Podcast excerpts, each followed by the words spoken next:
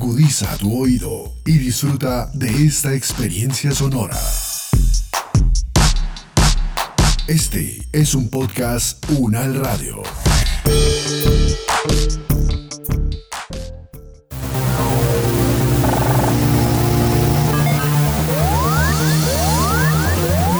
Siete días en el mundo. Bienvenidos al análisis UNAL 7 días en el mundo, la selección de noticias que nos deja esta semana del 16 al 22 de mayo del 2021. Iniciamos. Los conflictos, las relaciones entre los países, las elecciones presidenciales, regionales y legislativas, la conformación geopolítica del mundo, en un recorrido por los hechos más importantes de los últimos siete días. Siete días en el mundo.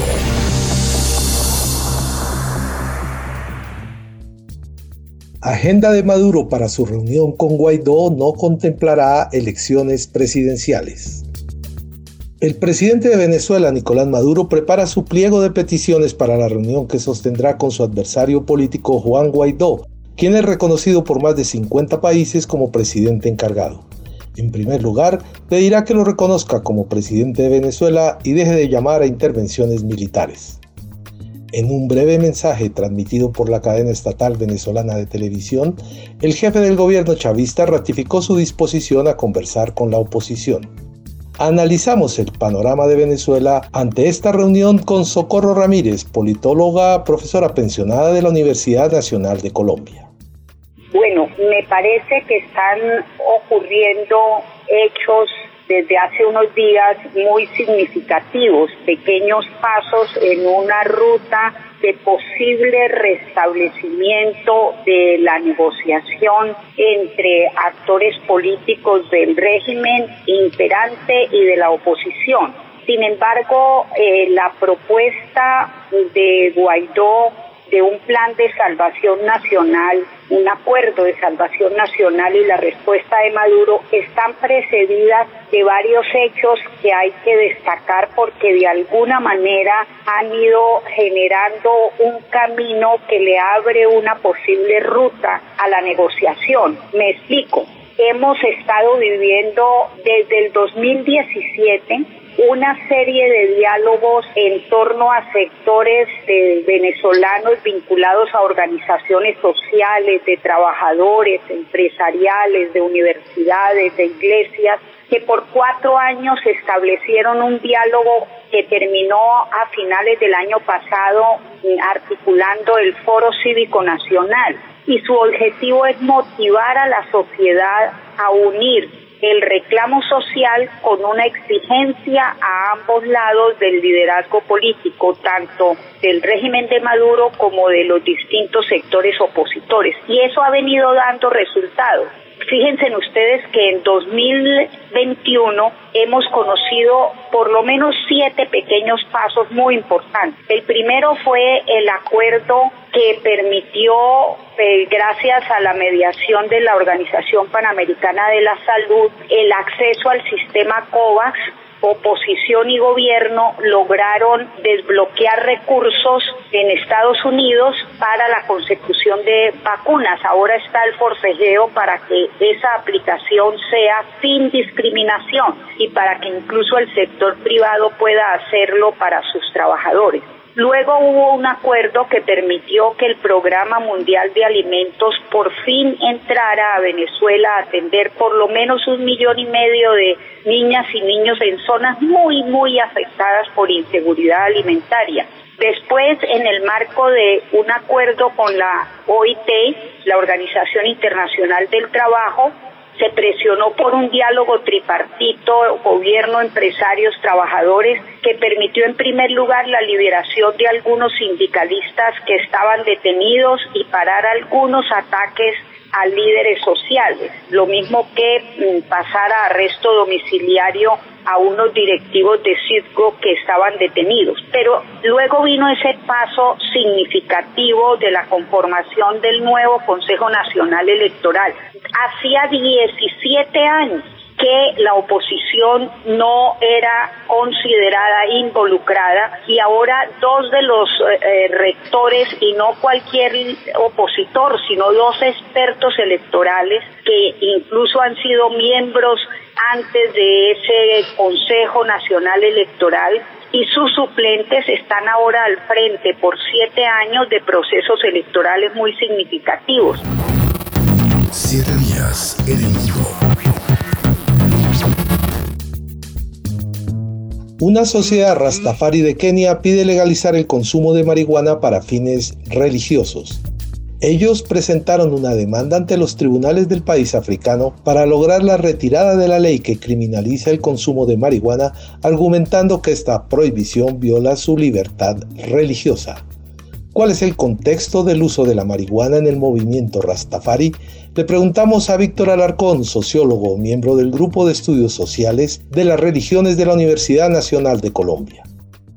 Bueno, en realidad no pasa de ser un consumo puramente espiritual de cannabis. Creo que eh, algunas religiones, aquí también encontramos en, los grupos indígenas la participación de ciertos ritos que cumplen una función grupal, que indudablemente abogan por la apertura de conciencia y de toda la interioridad por ciertos medios, entre ellos posibilidades como en el caso nuestro del yagé o en el caso concreto de los rastafaris por medio del cannabis. Entonces creo que el uso ritual, el uso sagrado, apunta únicamente en esa tendencia natural de algunos movimientos religiosos de creer que es un mecanismo a través del cual se logra una mayor conciencia con la divinidad. En este caso, pues el, legado que recibe los rastafaris de todo lo que es esa conexión religiosa con una serie de creencias sincréticas de las cuales participa un poco el judaísmo antiguo, de los cuales también hay todo un legado espiritual que llega a ellos desde Etiopía y esa conexión existente de la reina de Saba y Salomón. Entonces es una espiritualidad con una fuerza grandiosa. A mí me parece que es uno de los movimientos más interesantes para estudiar y que en últimas tiene una gran influencia en Jamaica y desde allí entonces toda la, la, influencia de la marihuana también enriquece todo este tipo de rituales que tienen un gran valor sagrado y que pues desafortunadamente como todas las creencias pues muchísimas de ellas apuntan a un debilitamiento y a una secularización donde en últimas simplemente se termina limitando el consumo porque se considera que otros están accediendo a él y ya se constituye en una práctica ilegal. Entonces en el caso concreto de Kenia pues está todo este debate, sobre todo también porque hay un mercado muy amplio de la marihuana y en ese sentido pues discriminar el uso religioso de un uso puramente secular pues se constituye en un verdadero problema. Saber para interpretar. Crisis en Ceuta desde Marruecos. España ha devuelto 4.800 migrantes de los más de 8.000 que han entrado irregularmente en Ceuta desde Marruecos. ¿Cuáles son las implicaciones de este éxodo? Alfredo Abad, teólogo y pastor, miembro del Comité Consultivo de las Comisiones de las Iglesias para las Migraciones en Europa. Por una parte, eh, es una cuestión relacionada con la, manera del gobierno de Marruecos de presionar a, España, como también en su día lo hizo Turquía con la Unión Europea ante los refugiados sirios pero tiene, tiene implicaciones sobre cuál es el modelo de fronteras. Y, esto es una, una, consecuencia de la externalización de fronteras y no solo relacionada con la situación actual de Marruecos en cuanto a, a los desacuerdos que tenga con el gobierno español, sino también en relación a que al, al, cierre de la frontera con Ceuta y Melilla de Marruecos por causa del COVID se genera una situación económica y un bloqueo que, eh, que propicia una, una situación de empobrecimiento y de limitación para muchas familias que transitaban habitualmente por esas fronteras y que de repente se encuentran sin el recurso económico y los ingresos que les proporcionaba el, el comercio entre fronteras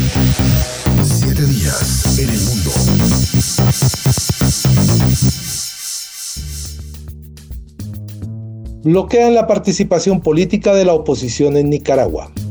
El Consejo Supremo Electoral de Nicaragua canceló el pasado martes la personería jurídica del partido Restauración Democrática.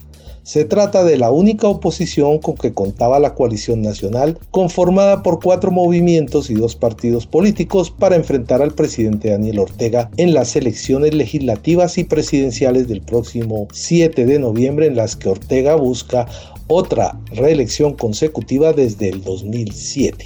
¿Cómo se ha recibido esta noticia en la sociedad nicaragüense? Le preguntamos a Roger Guevara, abogado, experto jurídico en Derecho Internacional Público y Privado. Eh, creo que el, el, PRD es, uno de los partidos pequeños que ha venido creciendo últimamente y que, y que ha tratado de aglutinar a su alrededor algunos movimientos sociales.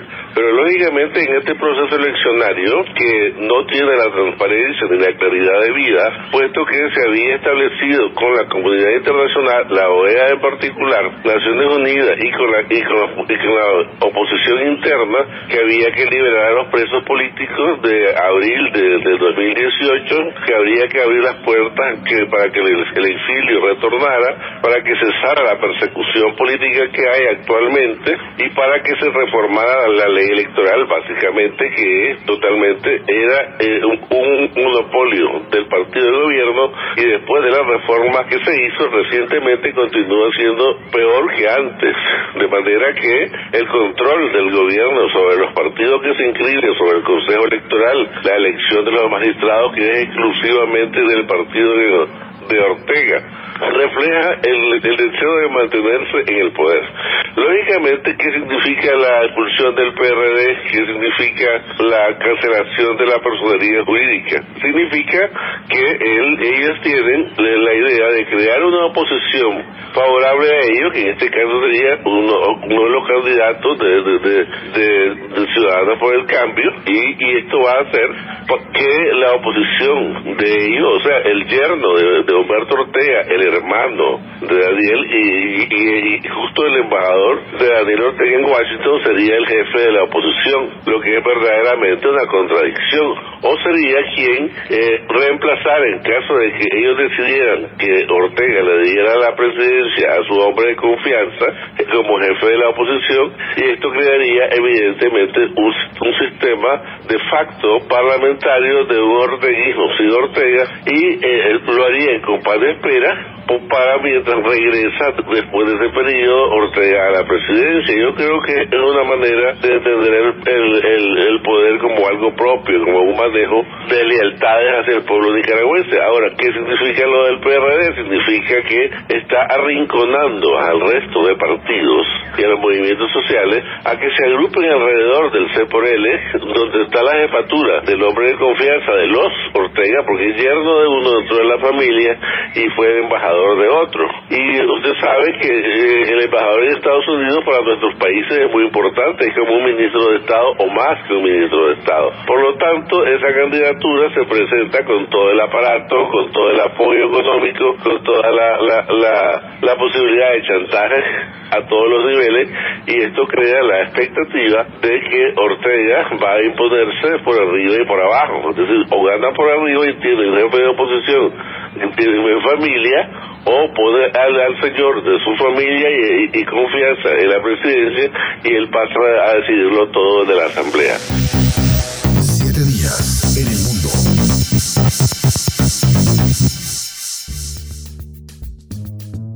230 muertos por bombardeos israelíes contra la franja de Gaza y 75 mil personas abandonan sus hogares. El balance de muertos a causa de los bombardeos ejecutados por Israel desde el 10 de mayo contra la franja de Gaza ha ascendido a 230, entre ellos 65 niños, según han informado este jueves las autoridades del enclave palestino controlado por el movimiento de resistencia islámica Hamas. A partir de las 2 de la tarde de este viernes hora local, entró en vigor un alto al fuego aprobado por el gobierno de Israel, decisión que fue celebrada por países como Rusia, China y Egipto. Analizamos la noticia con Alexander Montero, PSD en estudios políticos, experto en Medio Oriente y conflictos internacionales, docente del Departamento de Derecho en la Universidad Central. Pues con una, un alivio. Eh inmediato, pero con una preocupación coyuntural, como diría el ministro de Exteriores alemán, y es que eh, la crisis entre Israel y Palestina no se limita a Gaza ni se limita a Hamas. El ministro de Exteriores alemán celebraba el, el acuerdo alto fuego, pero llamaba, aunque tímidamente, llamaba a resolver las causas estructurales del conflicto entre Israel y Palestina, que en buena medida es la ocupación israelí y la colonización que Israel hace Palestina. Entonces, hoy estamos celebrando un alto fuego, en efecto, por fortuna, porque la situación de Gaza es realmente apremiante, ya es una Gaza devastada por cinco guerras, esta es la quinta que hace Israel en 13 años, devastada por el bloqueo que Israel tiene en Gaza, devastada por el COVID, porque entre otras cosas Israel bombardeó el único sitio donde se hacían test de COVID en Gaza, eh, que no aguanta más. Entonces hay que celebrar el, el, alto fuego, pero también hay que pedirle a la comunidad internacional que presione para que se resuelvan las causas estructurales de la ocupación. Mm. Para que, que los oyentes tengan una, una idea, Gaza será tan grande como parte de localidades de Bogotá, no, no es más grande. Y allí viven dos millones de personas, o sea, es una zona, es una de las zonas del mundo más densamente pobladas. Cuando Israel apunta y destruye mil objetivos, supongan ustedes mil sitios de dos localidades de Bogotá destruidos, y no solamente esos mil sitios, sino todos sus alrededores habían videos en redes sociales realmente escalofriantes donde población civil, donde médicos eh, denunciaban que junto con ciertos objetivos que Israel decía que, que tenían eso militar por Hamas, también estaban afectando instalaciones civiles. Entonces, en efecto, eso fue uno de los, de los tantos episodios más, infortunadamente, que Israel nos tiene acostumbrados a ver en casa.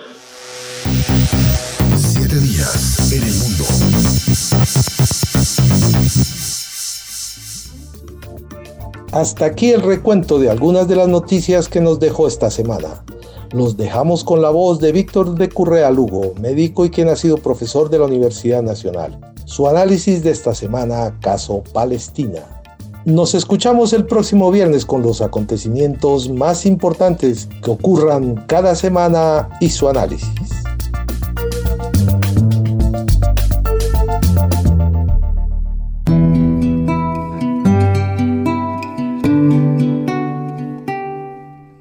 Se suele decir que no va a haber paz en el mundo hasta que haya paz en Oriente Medio y que no la va a haber en Oriente Medio hasta que haya paz en Palestina. El conflicto entre Israel y Palestina no es milenario ni religioso. No es milenario porque su real causa aparece en el siglo XIX, a finales del siglo XIX, cuando las comunidades judías sionistas alrededor del mundo plantean la creación de un Estado en territorio palestino. Y no es religioso porque basta decir que el 15% de la población palestina es cristiana y sin embargo sufre los mismos ataques que el resto de sus compatriotas. El conflicto palestino empieza cuando se decide ocupar el territorio de la histórica Palestina por parte de la migración sionista. Este proyecto que nace en 1896 se dispara a lo largo de las primeras décadas del siglo XX, antes de la Segunda Guerra Mundial y antes del terrible Holocausto. Con posterioridad a ello, gracias al apoyo de Inglaterra, se logra que el territorio de la, de la histórica Palestina no se convierta en un Estado, como si lo hicieron Siria, Jordania, Líbano al final de la Primera Guerra Mundial. Y esa decisión permite establecer a Palestina como un territorio bajo control de Inglaterra, la misma Inglaterra que le promete a los judíos sionistas entregarles ese territorio para la construcción de Israel. Lo demás lo conocemos. Una aceptación en 1947 de la partición del terreno, afectando seriamente a las comunidades locales que vivían allí. En el año 48, Israel ya no se queda con el 54% del territorio que le ofrece el plan de partición un año antes, sino que por medio de la fuerza se queda con el 78% y en la guerra de 1967 se queda con el 100%. Vale decir que la adquisición de territorios por medio de la fuerza está prohibida en el derecho internacional. Otro punto importante de la agenda es Jerusalén. Jerusalén es una ciudad que en el pacto, en el Acuerdo de Naciones Unidas del 47, adquiere una categoría de ciudad internacional, con estatuto internacional igual que Belén. Sin embargo, Israel continúa en asumirla como si fuera su capital, lo que es totalmente incorrecto. La capital de Israel es Tel Aviv. Además de aquello, en la guerra del 48, más de 7.000 palestinos y palestinas fueron expulsados y llegaron a vivir a campamentos de Jordania, de Siria, de Egipto. donde muchos de ellos todavía permanecen. A pesar de que el derecho internacional los reconoce y reconoce su derecho al regreso, Israel se opone. Y finalmente, a partir del año 1967, también contrariando normas de derecho internacional, Israel empieza a trasladar eh, progresivamente su propia población al territorio palestino ocupado, con lo cual logra ubicar más de 700.000 personas hoy en día violando las normas internacionales.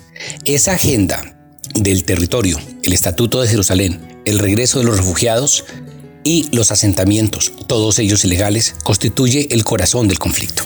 Lo que sucede en estos días no es más que otro triste capítulo entre una serie de choques que se han producido a lo largo de la historia. Lo terrible de esto es que se quiere reducir únicamente a un problema de terrorismo cuando no se quiere hablar de la ocupación. Se niega el derecho internacional en todas sus formas y se presenta que cualquier crítica que se haga a Israel es tomada inmediatamente como una actitud de antisemitismo y de persecución. Lo que sí es cierto es que en 1900, en los años 70, la misma Asamblea General de las Naciones Unidas consideró al sionismo como una forma de racismo pero el derecho parece que no cuenta en este análisis.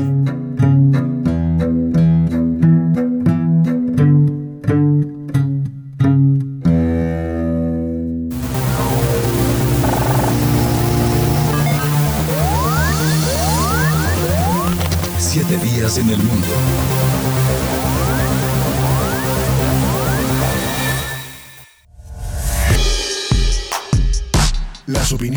Aquí expresadas son de entera responsabilidad de sus autores y solo comprometen a los realizadores de este podcast. No representan necesariamente el pensamiento de la UN Radio ni la posición oficial de la universidad. Este y otros podcasts en nuestro sitio web podcastunradio.unal.edu.co. Universidad Nacional de Colombia, proyecto cultural, científico y colectivo de nación.